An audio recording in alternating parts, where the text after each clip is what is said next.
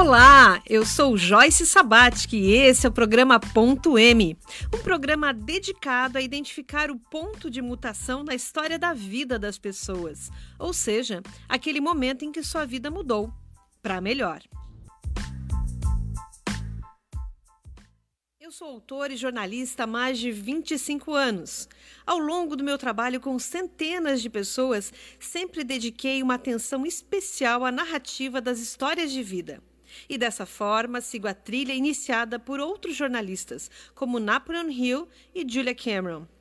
Nos últimos 15 anos, como empresária do comércio, compartilhei com inúmeros colaboradores aflições na vida e no trabalho em um momento de grande compaixão, busquei no estudo da psicologia técnicas que pudessem trazer soluções para esses dilemas cotidianos. E olhe só, juntando essas duas experiências, o jornalismo e a psicologia, eu descobri que as histórias de vida têm o poder de curar. Sim, elas têm o poder de salvar vidas. E esse programa, o Ponto M, é um canal de divulgação de toda essa pesquisa.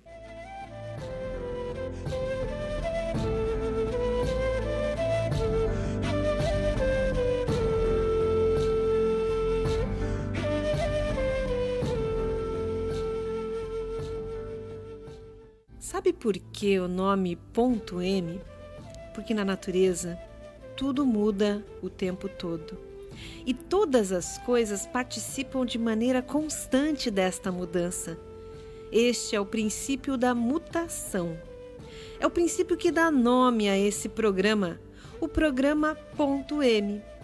Ponto M é para você lembrar que a vida é uma obra em constante desenvolvimento que a vida é uma planta rara que merece ser cultivada com amor e atenção. Nasce assim o cultivo de biografias.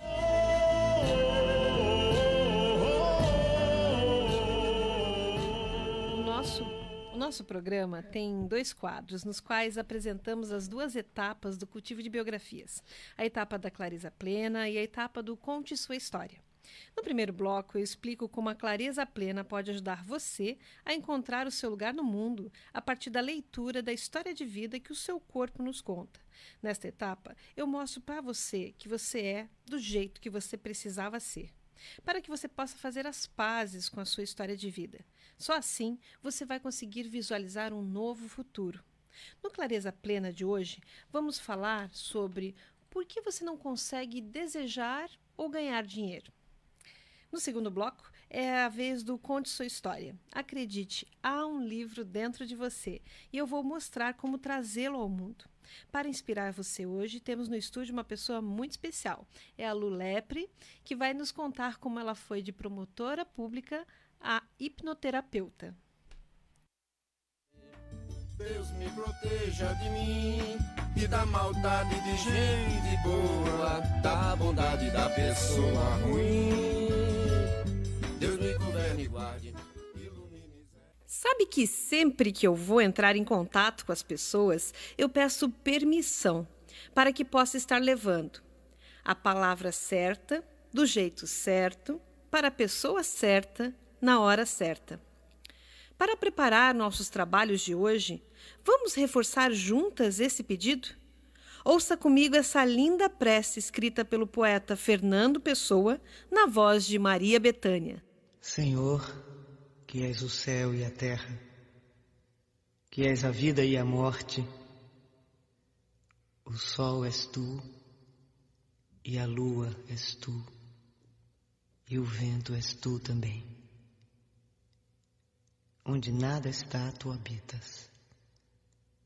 Onde tudo está, o teu templo, eis o teu corpo. Dá-me alma para te servir e alma para te amar. Dá-me vista para te ver sempre no céu e na terra. Ouvidos para te ouvir no vento e no mar. E mãos para trabalhar em teu nome. Torna-me puro como a água e alto como o céu que não haja lama nas estradas dos meus pensamentos, nem folhas mortas nas lagoas dos meus propósitos. Faze com que eu saiba amar os outros como irmãos e te servir como a um pai. Minha vida seja digna da tua presença. Meu corpo seja digno da terra, tua cama. Minha alma possa aparecer diante de ti como um filho que volta ao lar. Torna-me grande como o sol, para que eu te possa adorar em mim. Torna-me puro como a lua, para que eu te possa rezar em mim. E torna-me claro como o dia, para que eu te possa ver sempre em mim.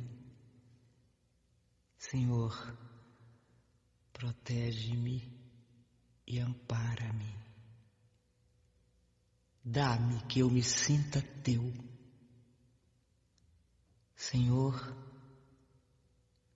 livra-me de mim. O programa Ponto M está sendo transmitido ao vivo pelo Instagram através do perfil arroba Joyce Sabatic.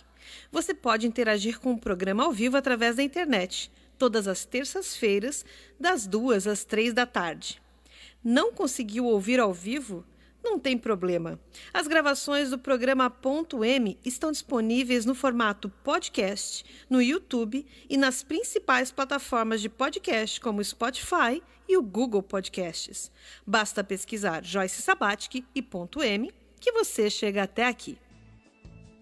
Eu não te escuto mais. Você Tudo aquilo que dói dentro de nós na vida adulta está enraizado nas sensações básicas que nós vivemos nos primeiros cinco anos de nossa vida. Você sabia que essa parte da sua história que você nem lembra está estampada nos detalhes do seu corpo? E é por aí que nós começamos o cultivo de biografias. Para que você possa começar a escrever a sua autobiografia com segurança, o passo da clareza plena traz respostas que vão permitir você alcançar de forma rápida e segura o ponto de mutação, o ponto M da sua história de vida. Esta etapa é sigilosa e nela eu explico como o formato do seu corpo está conectado com o modo de funcionamento da sua mente.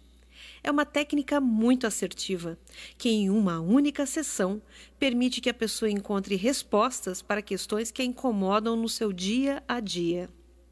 A partir dessas descobertas, podemos traçar juntas um objetivo a ser superado em seis encontros, através dos quais eu lhe entregarei a chave mestra de como sua mente funciona e como você pode se relacionar melhor com o mundo que te rodeia. Eu realizo os atendimentos da Clarisa Plena nas manhãs de terça-feira, em meu consultório, na Avenida Marcos Conder, no centro de Itajaí. Você pode agendar a sua consulta também no formato online através do site www.joycesabatic.com.br primeiros episódios do programa Ponto M, eu expliquei em detalhes como funciona a análise corporal e a chave mestra, as duas técnicas que utilizamos para a clareza plena. Você pode ouvir esse conteúdo nas plataformas de podcast, como Spotify e também no YouTube. Hoje o tema é: por que você não consegue desejar ou ganhar dinheiro? O dinheiro é uma forma de recompensa, mas não é a única. Existem os ganhos indiretos, que podem estar ocupando o lugar do dinheiro no seu bolso. Estes ganhos indiretos, como amor e validação, estão enraizados lá na nossa história de vida, em nossa primeira infância. Inversão de prioridades desencadeada por dependência emocional. Por testemunhar e viver as dificuldades no lar, a criança pode assumir para si responsabilidades além da conta. A criança se coloca como um pilar de sustentação dentro de um lar disfuncional. Acredita que só será amada se cuidar e proteger cresce acreditando que ela não pode dar trabalho para os outros, que tem que aprender a ser forte e sofrer sozinha e em silêncio. Contando o início dessa história, você já consegue imaginar as dificuldades que essa pessoa enfrenta na vida adulta. Muitas vezes deixa, deixa as oportunidades passarem porque está atarefada demais, ajudando a resolver os problemas dos outros. A boa notícia é que você não precisa remexer as suas memórias mais antigas para descobrir como superar esse tipo de dificuldade. A partir do cruzamento de milhares de análises corporais, conseguimos chegar a respostas. O corpo explica hoje cinco tipos de perfis dependentes: o cuidador, o campeão, o bonzinho, o coitadinho e o culpado. Se você quer que eu fale mais sobre um deles no próximo programa, vai no meu perfil do Instagram, o arroba Joyce Sabat, que pede que a gente explica no próximo programa. E você conhece alguém que está enfrentando algum dilema? Alguém que precisa das respostas que a clareza plena oferece? Apoie essa pessoa a sair desse lugar de dor e acessar os seus recursos. Então chama agora para participar do programa Ponto M e vai lá no Instagram, no perfil Joyce Sabatic e compartilha essa transmissão ao vivo. Lembre-se, você é do jeito que precisava ser.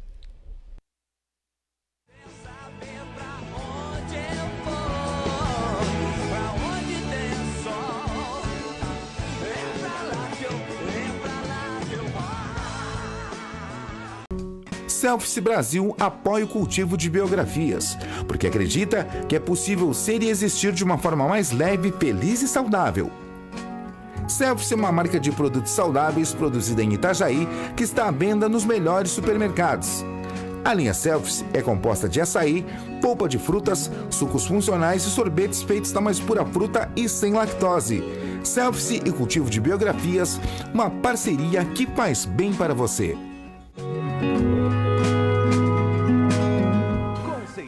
FM.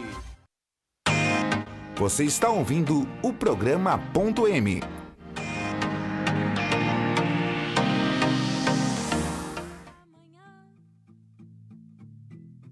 Três da tarde, quando ele chegou.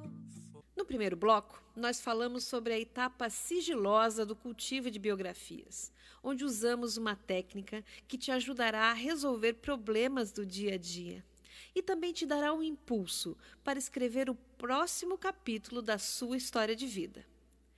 Antes de entrarmos na entrevista do Conte Sua História, te convido para conhecer a obra de uma jornalista que é uma das minhas referências.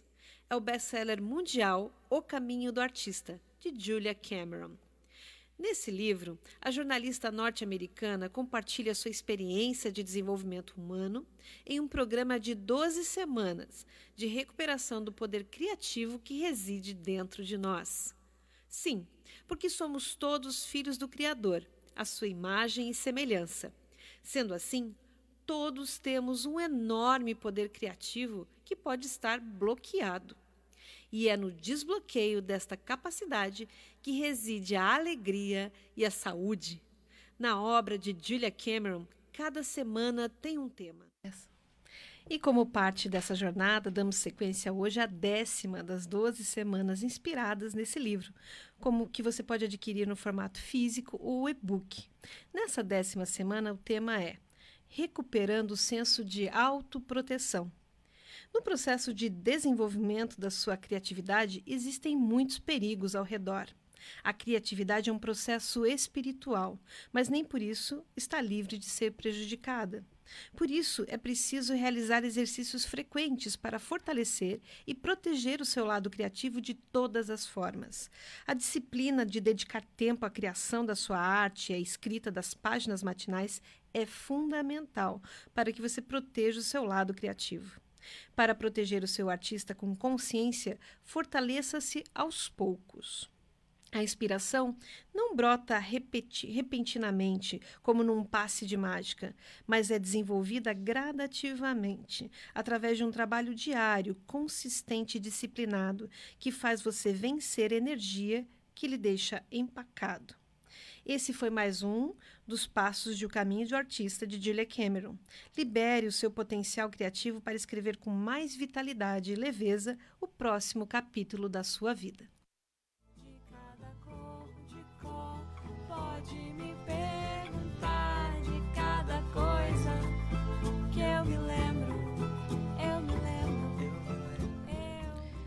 Agora chegou a hora do quadro Conte Sua História. O Conte Sua História é o segundo passo no cultivo de biografias.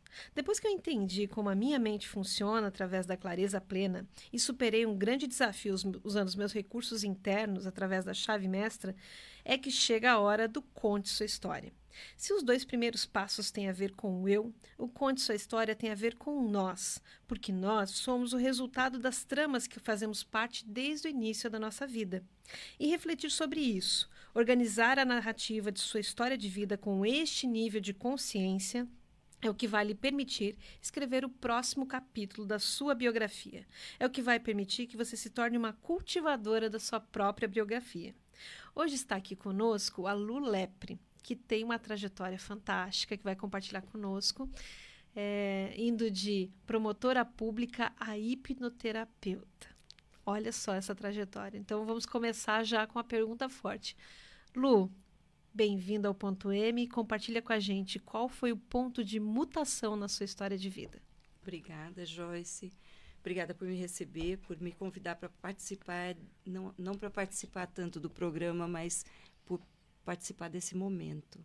Né? Esse é um momento ímpar, um momento único e maravilhoso. E a sua abertura já me deu o tom de como vai ser essa entrevista. E eu já estou adorando.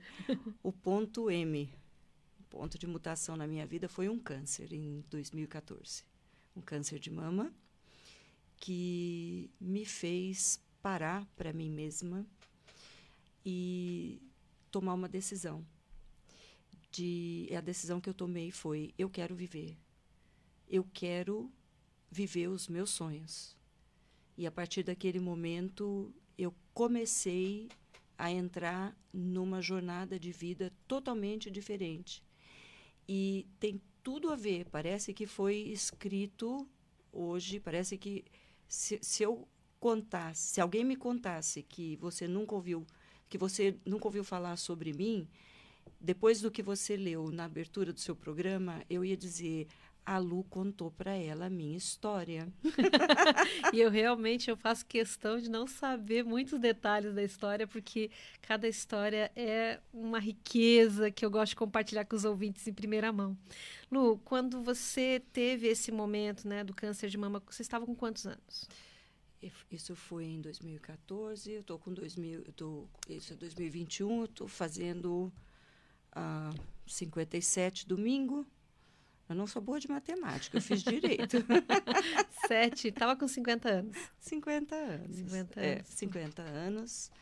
É, dezembro, perto do Natal, eu queria fazer plástica de re redução de seio e fui ao médico e ele me pediu uma mamografia. Fui fazer a mamografia e voltei para o consultório com o resultado no, dali uma semana, dizendo para ele, vamos agendar. Ele pegou o resultado, olhou e falou: não, de jeito nenhum. Vai procurar, vai fazer uma biópsia. Eu falei: de jeito nenhum. Que é isso, fazer biópsia? Está tudo bem. Não, não está não. Vai fazer uma biópsia, vamos ver. E aí, fatal, câncer. Eu peguei o resultado e na hora que eu peguei o resultado, eu pensei literalmente duas coisas. Primeiro, nossa, eu tenho que é, terminar de decorar meu apartamento, porque se eu for ficar em casa, como é que eu vou receber minhas visitas? E segundo, o que é que eu ainda não vivi que eu quero viver? O que é que eu quero fazer? E na hora me veio um sonho de adolescência. Eu quero aprender inglês e eu quero estudar fora do país.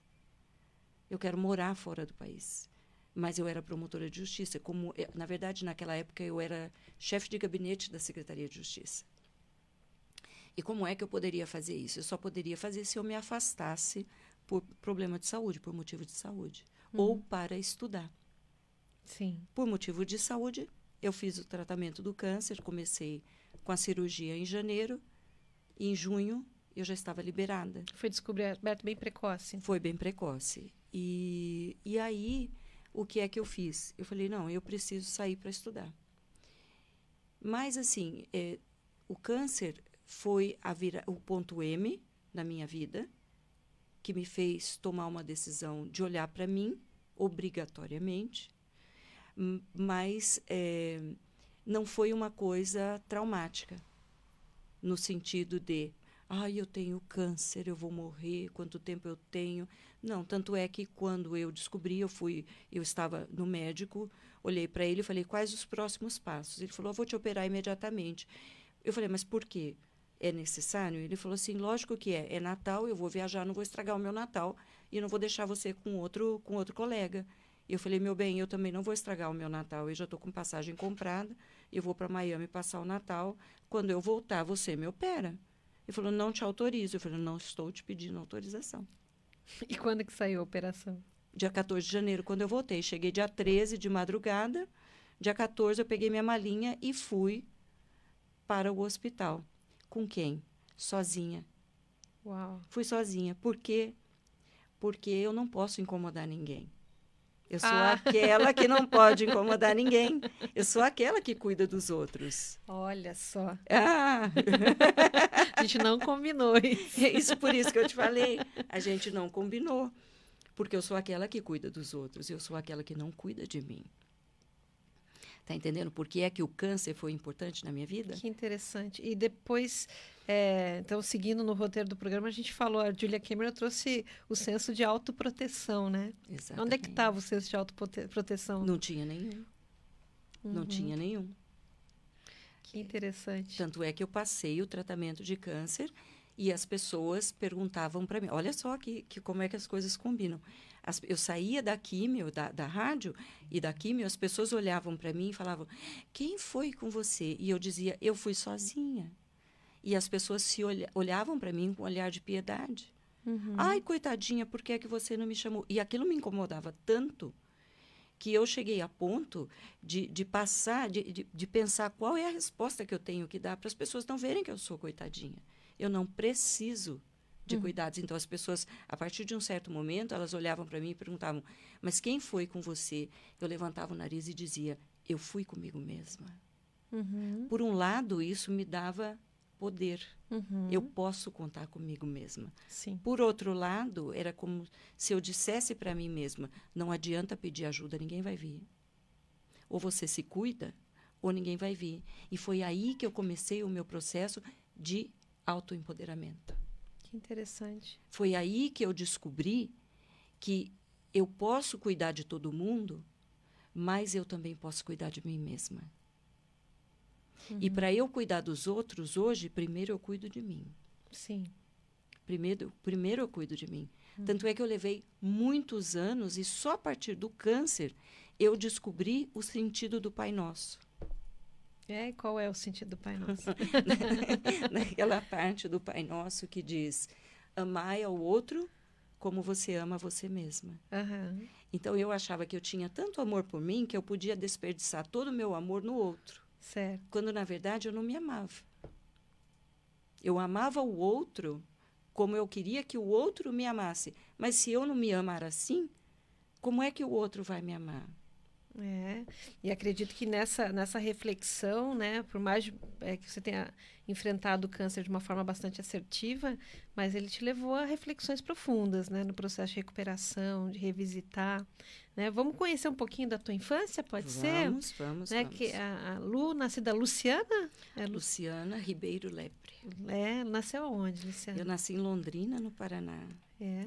E a sua família, é uma família numerosa? Qual é o nome do pai, da mãe? Meu pai se chamava Adolfo Lepre, era advogado, falecido, faleceu com 53, 53 anos, ah, faleceu super novo. A minha mãe, Maria Silvia Ribeiro Lepre, ela ainda é viva, deve estar me ouvindo, 83 anos, uma gracinha de pessoa. E eu tenho mais três irmãs. Ah, eu sou a mais velha de quatro mulheres, as quatro Anas. Luciana, Adriana, Eliana e Juliana. Uau! E você seguiu a carreira do direito? Eu segui a carreira do direito, eh, influenciada pelo meu pai e também por uma mulher promotora de justiça, hoje aposentada, Irecê Maria Marques Rappner, a qual eh, era uma mulher na época que me inspirava por ela ser independente, por ela ser eh, ganhar o próprio dinheiro, ter voz e ter presença. E esses temas, né, numa casa com quatro, você mais três irmãs, quatro filhas, a Mais mãe. minha mãe. Então, uma casa com cinco mulheres. Como é que eram esses temas de independência? Como que era na realidade de vocês? Era algo corrente na época da infância? Era, era, foi uma infância. Eu tive uma infância bem conturbada, foi bem, foi bem difícil.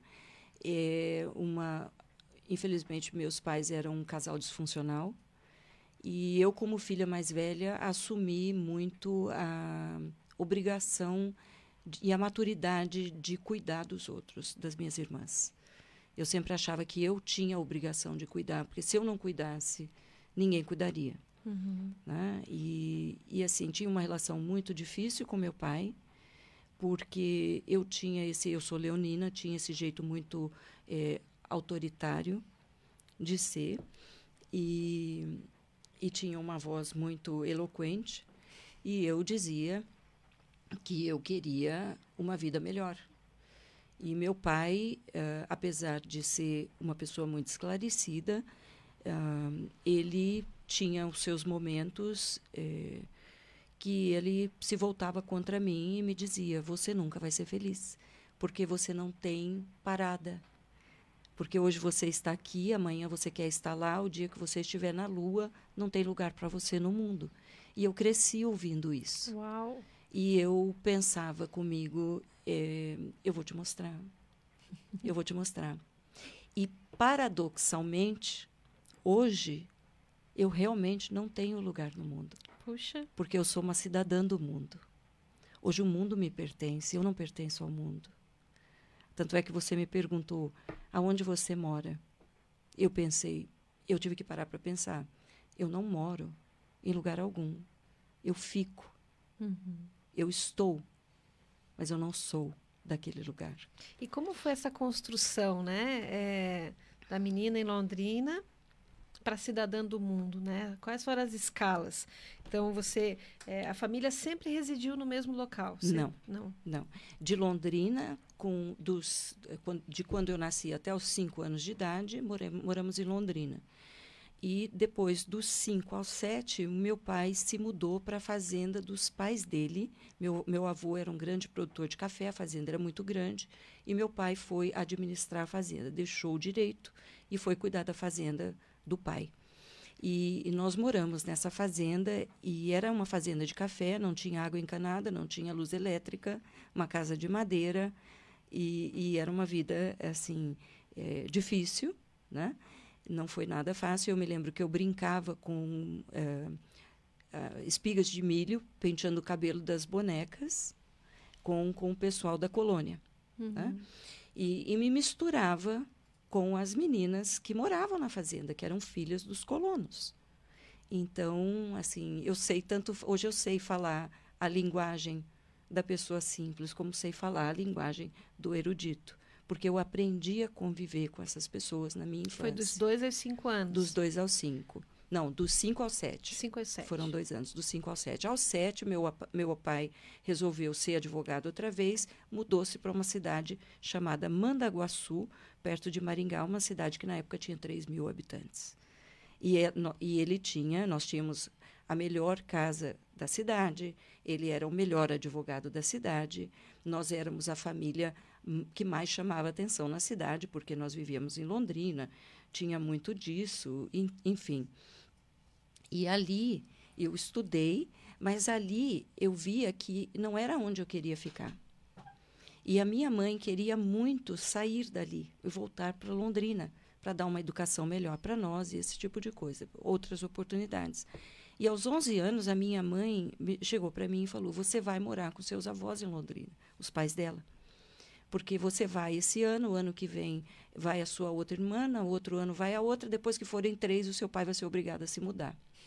Ela eu- tinha um plano perfeito. ela né? tinha um plano perfeito e eu fui. É, até muito pouco tempo atrás, é, isso era uma coisa que eu não entendia. E eu achava que assim, a minha infância foi roubada, porque aos 11 anos de idade eu fui morar com um casal de 70 anos que eu amava de paixão, mas eu era uma criança Sim. né? Eu queria eh, eh, ir para a escola, queria meus pais me levando para a escola e eu tive que enfrentar isso tudo sozinha. Né? E aos 11 anos de idade eu pegava ônibus, eu mexia com dinheiro, eu ia para o cinema. sozinha, em Londrina. Já era uma cidadã de Londrina. Eu já era uma cidadã de Londrina, mas eu não pertencia a Londrina, porque eu queria ganhar o mundo. Eu sempre, eu sempre gostei muito de ler, eu sempre gostei muito de estudar. Até hoje a Lumitri me perguntou, mas tu estuda o dia inteiro? Eu falei, estudo, o dia inteiro. Eu gosto, eu tenho um cérebro gordo de tanta informação. Mas quanto mais eu sei, mais eu quero saber. Sabe aquela espicula de rodinha? Uhum. Já ouviu esse termo? Já, já. A espicula de, de rodinha. Essa espicula de rodinha. É. Mas por quê? Mas por quê? Mas por que é assim? Por que não é assado? Que legal. Então, assim, a gente vê que no, no, momento do seu ponto de mutação, né, lá com 50 anos, aquela menina de 11 anos que, que queria o mundo, que queria ir para fora, resolveu ela ir. resolveu ir. Resolvi. Me conta então a história que começou aí. Então, cheguei em casa com a decisão de que eu iria passar essas férias, eh, esse, esse final de ano, fui para Miami e voltei com a decisão. Vou fazer o TOEFL, vou me inscrever numa universidade. E me inscrevi, escolhi a universidade, me inscrevi, fui aceita. Disse para eles: Olha, eu não posso ir agora porque eu estou com câncer eu quero que vocês segurem a minha vaga, daqui seis meses eu estou aí. Eles não entenderam nada, acharam, me acharam louca de pedra, mas tudo bem, não me disseram não. Eu, tá bom. Chamei uma vizinha, que era americana, e falei, uh, Sally, vem me dar aula de inglês, me prepara para o TOEFL. Eu já falava inglês, mas não o inglês acadêmico. Uhum. E ela me preparou. Eu fiz cinco TOEFLs, porque os cinco eu fiz durante a quimioterapia, a, a radioterapia. Então eu fazia a rádio e voltava para casa para estudar. No outro dia eu fazia a rádio e ia fazer o teste. Não passava. No outro dia eu fazia a rádio e ia estudar. e assim foi. E em junho eu estava aprovada, eu estava com as malas prontas, eu vendi todas as minhas roupas, todos os meus sapatos, aluguei meu apartamento, vendi meu carro, chamei meus filhos e falei: quem quer ir comigo? O mais velho fazia faculdade em Londrina, morava com o pai. O do meio tinha acabado de passar na faculdade, não queria deixar. E o mais novo, então, olha, sobrou tu, vem comigo, com 11 anos. Fui, aluguei. Com 11 anos. 11 anos. aluguei um apartamento, cheguei em Washington, desci, aluguei um apartamento. Uma amiga americana que sabia que eu estava lá tinha móveis eh, guardados, ela me emprestou no final, ela me deu tudo, ficou, mobiliou meu apartamento. Eu fui para ficar um ano e acabei ficando sete. Uau! E o que, que você fez lá nesses sete anos? Eu fui cuidar de mim, fui aprender a ser gente, eu fui fazer mestrado, que era o que eu queria, em mudança climática. Naquela época, eu já ajudava o pessoal da organização do The Climate Reality Project, do Al Gore, que eu fazia, uh, ajudei a fazer um evento aqui, organizar um evento aqui no Brasil, a liderança de, de mudança climática, né, os líderes de mudança climática, e, e eu dediquei o meu mestrado a fazer uma pesquisa que servisse para a organização dele. E aí eles me convidaram para ficar na organização durante os seis meses de pesquisa, eh, fazendo a pesquisa para eles dentro da organização dele. Bacana. É, e hoje a minha pesquisa é usada para é o roadmap deles, né, aqui no Brasil, para o setor de energia e mudança climática com relação ao cumprimento do Acordo de Paris. E aí é, terminou essa pesquisa, eu tive a chance de visitando um amigo que estava trabalhando no Banco Mundial conversar com o chefe dele, me perguntou num cafezinho, o que, que você faz? Eu estou fazendo essa pesquisa assim, assim. Ah, quer, quer montar um workshop aqui para os advogados do banco? Falei, monto. Aí fui, aí montei o workshop ele falou para mim, quer vir trabalhar no banco como consultora do, da vice-presidência do jurídico para falar sobre mudança climática? Falei, vou. Aí saí do Algor, fui para o Banco Mundial, mas fui como estagiária porque eu ainda era promotora de justiça, estava licenciada. Ah, parênteses, detalhe. Enquanto eu estava lá fazendo uh, o mestrado naquele ano, eu fui fazer um follow-up com, com o médico e nós fizemos um oncotype, que é um exame que rastreia o DNA do tumor, o DNA do câncer, para ver qual a gravidade, qual o melhor tratamento. Aí nós descobrimos que o câncer que eu tive, que foi retirado, era extremamente agressivo. E que só com radioterapia que eu fiz no Brasil eu não poderia ficar, que eu teria que fazer uma químio. Mas aí não mais a químio regular. Eu teria que entrar numa químio de tapa-buraco para poder fazer uma cobertura, né? Uau. E aí eu comecei uma quimioterapia e um protocolo totalmente novo porque era Lá nos Estados Unidos. lá nos Estados Unidos e era um programa teste, um trial. E eu fiz. E eu, aí eu tive que ficar mais dois anos. Nisso veio a minha aposentadoria. Né? Fiz 30 anos de Ministério Público, pedi aposentadoria no dia seguinte. Aí eles me deram um contrato como consultora do banco e eu fiquei lá. E supostamente deveria ter ficado até, até junho desse ano. Mas o meu filho mais novo, que foi comigo, que teve a oportunidade de fazer middle e high school nos Estados Unidos, aprendeu inglês, ficou fluente, se descobriu, desabrochou e, se desco- e descobriu que ele quer fazer desenho automotivo.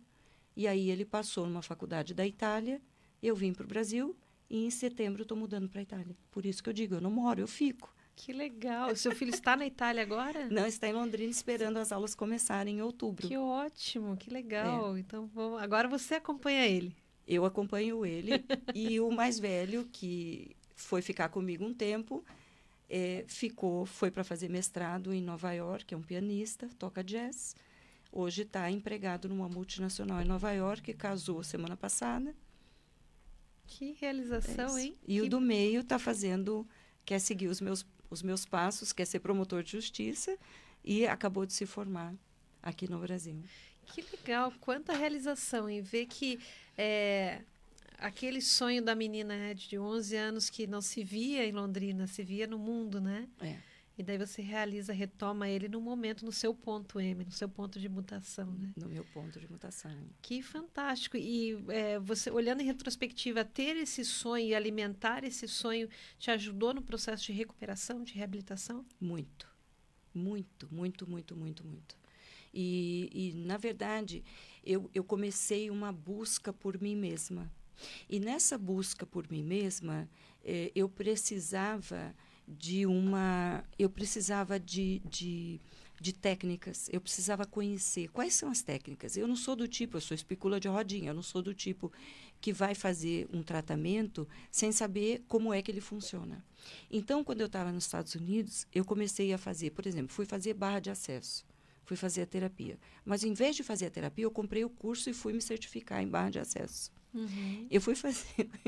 e aí eu fui, TAP, em barra de acesso, fui fazer mentoria, fui fazer isso. fui- Aí eu vim para o Brasil no, eh, no o ano passado, trazer o meu filho por causa da pandemia, estava estudando virtual. Falei, não justifica ficar aqui sozinho, vai lá com seus irmãos tal. Trouxe ele para cá. E aí eu fiquei pensando, já que eu estou aqui, o que, que é que eu não fiz ainda? Não fiz hipnose.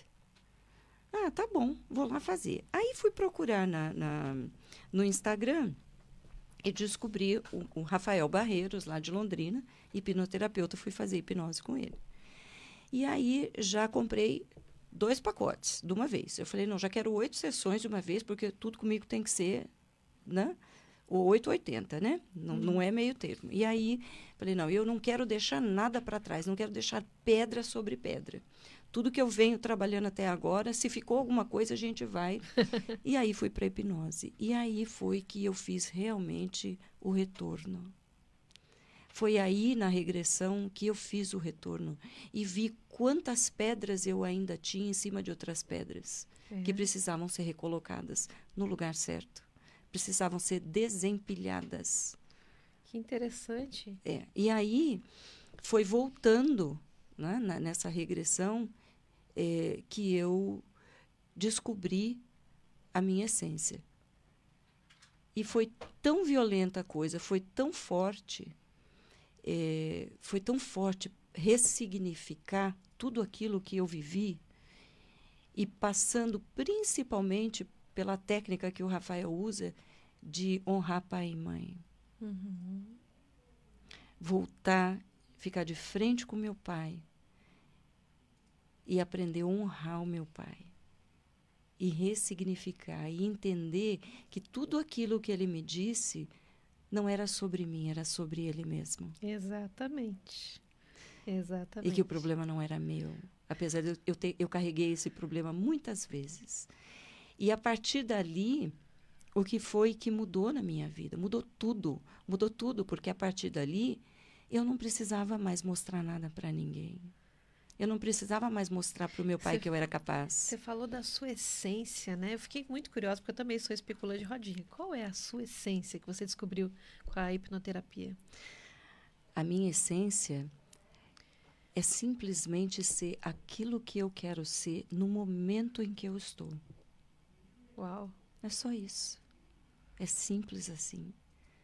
Eu sou o que eu sou nesse momento. Daqui uma hora eu sou o que eu sou naquele momento. E eu sou mutante. E eu sou e eu me aceito dessa forma. E você é do jeito que você precisava ser. Eu sou tá- do jeito que eu preciso ser em cada momento da minha vida. E hoje eu tive muito problema em, em aceitar essa minha volatilidade, que sempre foi confundida como uma pessoa volúvel. Uhum. E eu posso ser volúvel, e eu posso ser volátil, e está tudo bem. Essa sou eu. O dia que eu olhei para as paredes da minha casa e me dei conta que eu já vivi, eu estou com 56 anos, 57, 57 em, no domingo. Eu já morei em 32 residências diferentes. Em não sei quantas cidades diferentes. Em dois países diferentes. Estou indo para o terceiro. E eu sou a pessoa que olha para as paredes e diz: eu não posso morar mais que um ano olhando para as mesmas paredes. E isso não é fuga. E está tudo bem. Eu gosto de morar em lugares diferentes, eu gosto de conhecer pessoas diferentes, eu gosto de me reinventar. E é muito interessante a construção que você faz entre uma passagem e outra, né? Eu estou aqui na mão com o pessoal que está acompanhando no, na live, né? É, esse caderno Hipnose de Bolso, muito lindo. Eu gostaria que você me explicasse sobre esse material que eu tenho em mãos aqui. Esse, esse é um, um caderno de tomada de decisões. Tomada de decisões. Tomada de decisões. Qual é a coisa mais difícil, por exemplo, de fazer o que eu fiz? Eu tenho certeza que tem muita gente nos ouvindo que às vezes pensa: ah, eu queria ter uma vida assim. Ah, eu gostaria de morar em outro país. Ah, eu gostaria de mudar de profissão. Ah, eu gostaria de mudar o meu estilo. Mas tem medo. Não sabe por onde começar, não sabe como fazer. Então, trabalhando. Ah, deixa eu só voltar um pouquinho. Uhum. Quando eu terminei o meu tratamento com a hipnose, com o Rafael, ele me convidou para trabalhar com ele. Que fantástico. Ele falou: Eu vou te treinar, eu vou te educar como hipnotista e você vem trabalhar comigo. E eu voltei para os Estados Unidos, deixei o meu, a minha posição de consultora do Banco Mundial para vir trabalhar com ele. Uau! E eu deixei tudo e vim embora. E faz quanto tempo? Isso faz quatro meses. Quatro meses. Que fantástico. Ele já está me preparando há quase um ano e eu deixei tudo e vim. Na tua história de vida, né? Porque então se encerrou um ciclo lá com o Banco Mundial e começa um novo ciclo. Como é que você enxerga, assim, em que referências da, da tua vida é, aquele ciclo do Banco Mundial, o trabalho em torno do clima e agora um trabalho com pessoas, que é a hipnoterapia, né? É, onde verdade, você vê é- espelhar na tua história de Eu vida? vejo assim, o, como promotora de justiça, como chefe de gabinete, como consultora do Banco Mundial, eu sempre trabalhei com comunicação. Mas eu trabalhava com uma comunicação para pessoas, para sociedades, e não para indivíduos, e não aquela comunicação interna. Que é essa comunicação que, que o câncer me ajudou a fazer. Essa comunicação que a hipnose me ajudou a fazer.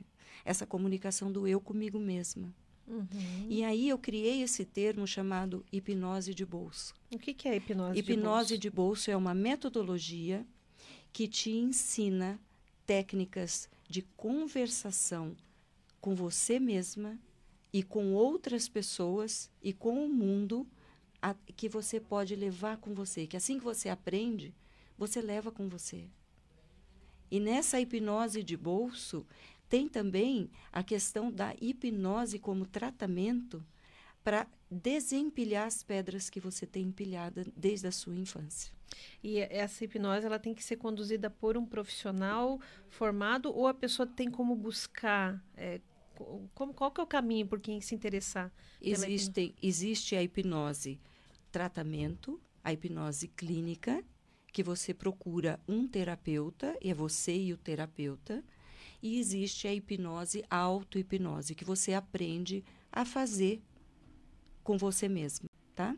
E existem várias técnicas que você aprende de autoconhecimento. Porque, primeiro, hipnose é conversação. Segundo, hipnose é a ressignificação da realidade. Então, quando você ressignifica, você está trabalhando a hipnose em você. Uau! E é aquilo que a gente Que é o tava- que a gente trabalha na história de vida. que é Realmente você a pessoa trabalhar contar exatamente. a Você sua história. conta a sua história e reconta a sua e história. reconta a sua história e repensa e entra naquilo que, que começa com a sua crença sendo boa ou ruim depois você passa para a sua você tem um efeito no seu corpo né você trabalha através da sua imaginação e você tem uma experiência se é boa ou se é ruim depende de como você vai trabalhar a sua mente é, e é interessante que no início do programa, a Lu me ouviu ali falando da clareza plena, da análise corporal. Ela assim, isso é corpo explica? Isso é a metodologia do corpo explica, que é uma das ferramentas que a gente usa no cultivo de biografias. E ela está em formação também. E é muito interessante porque entre os, nós analistas a gente tem uma rede de comunicação e, e já foi falado que realmente pode ser abordada a questão dos traços, né? As sensações básicas que a gente sente lá na infância. É uma forma de hipnose também. É o papai e a mamãe falando como é que a gente é, como que a gente deixa de ser.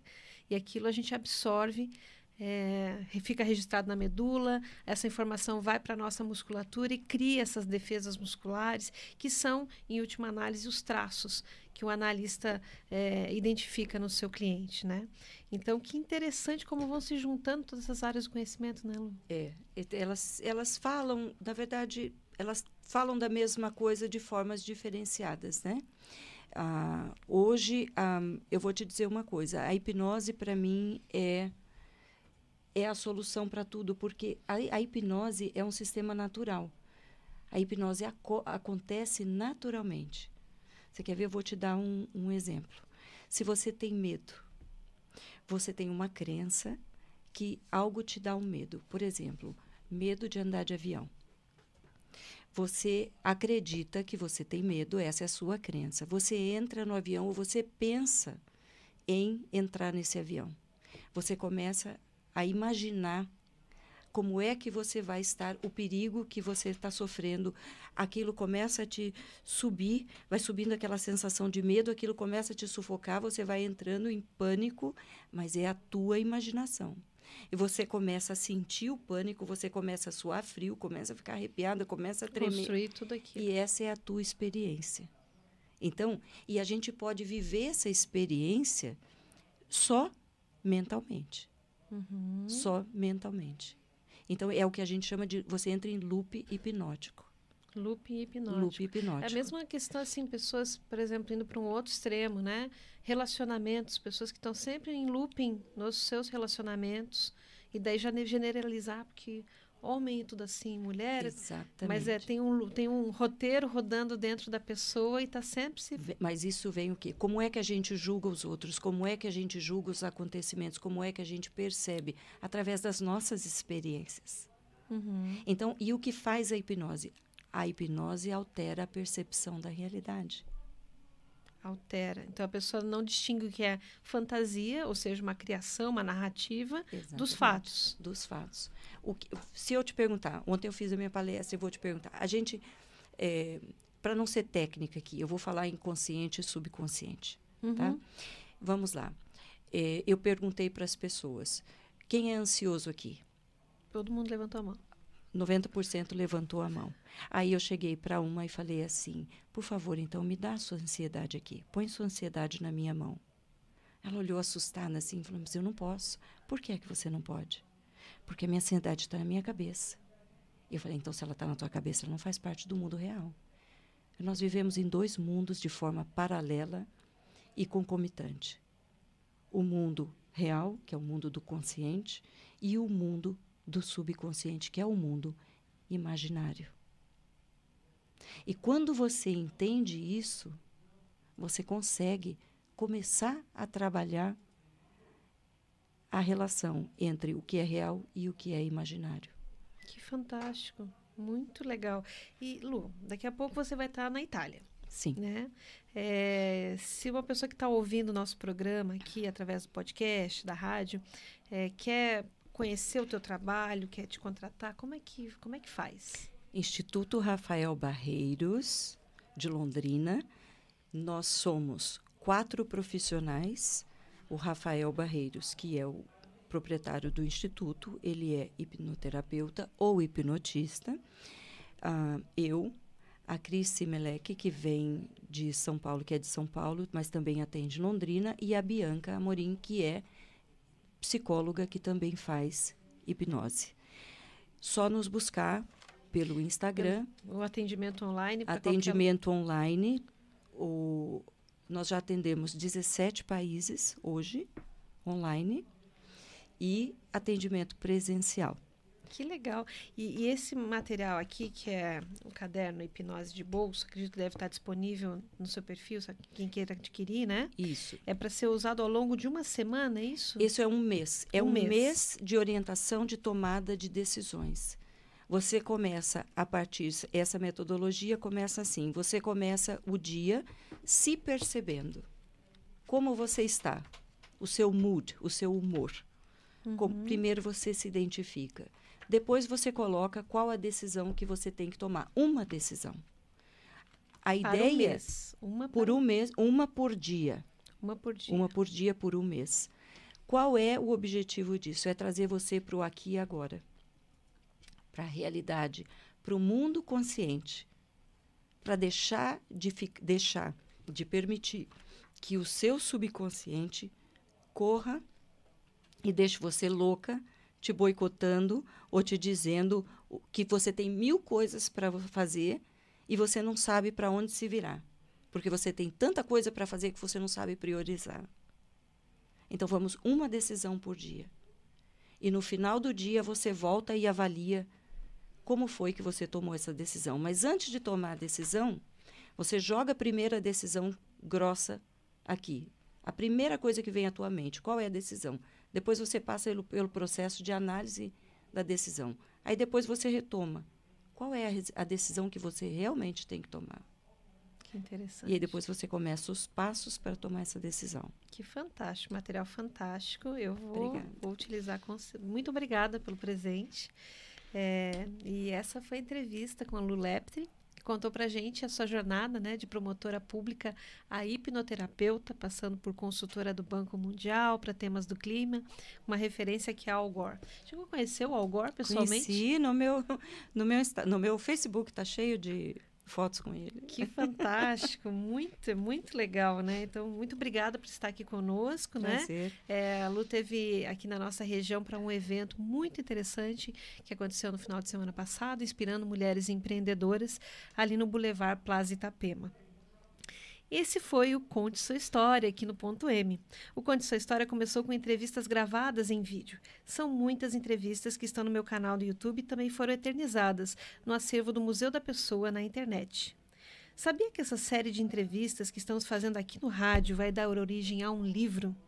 Isso mesmo, e sabe por quê? Porque existe um livro dentro de você. Existe um livro dentro de cada entrevistado de cada entrevistada que passa pelos microfones do programa Ponto M. Quer ver só? Feche os olhos agora e faça um pequeno exercício. Lembre-se de quanta coisa você já viveu. Lembre-se de três alegrias, lembre-se de três tristezas, lembre-se de três conquistas. Quem sabe amanhã pode ser você a contar a sua história aqui. Lembre-se, existe um livro dentro de você.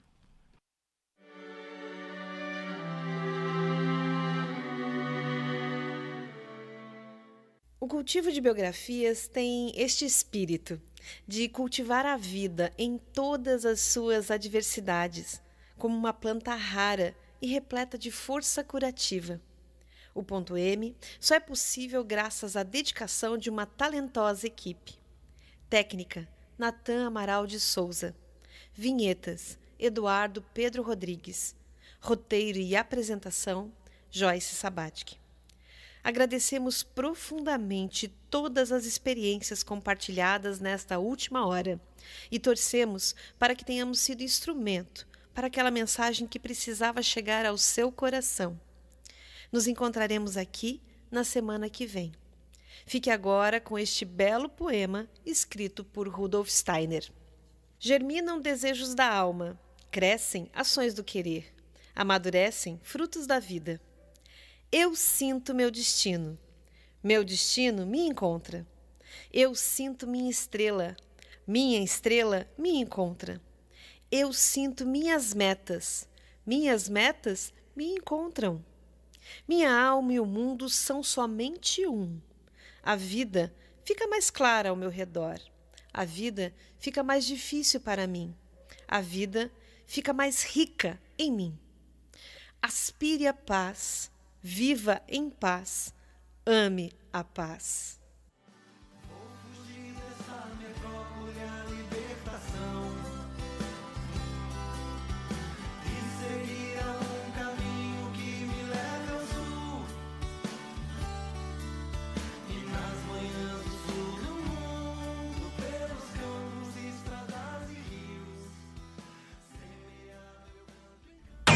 Você acabou de ouvir o programa. Venha cultivar a sua biografia com Joyce Sabatsky.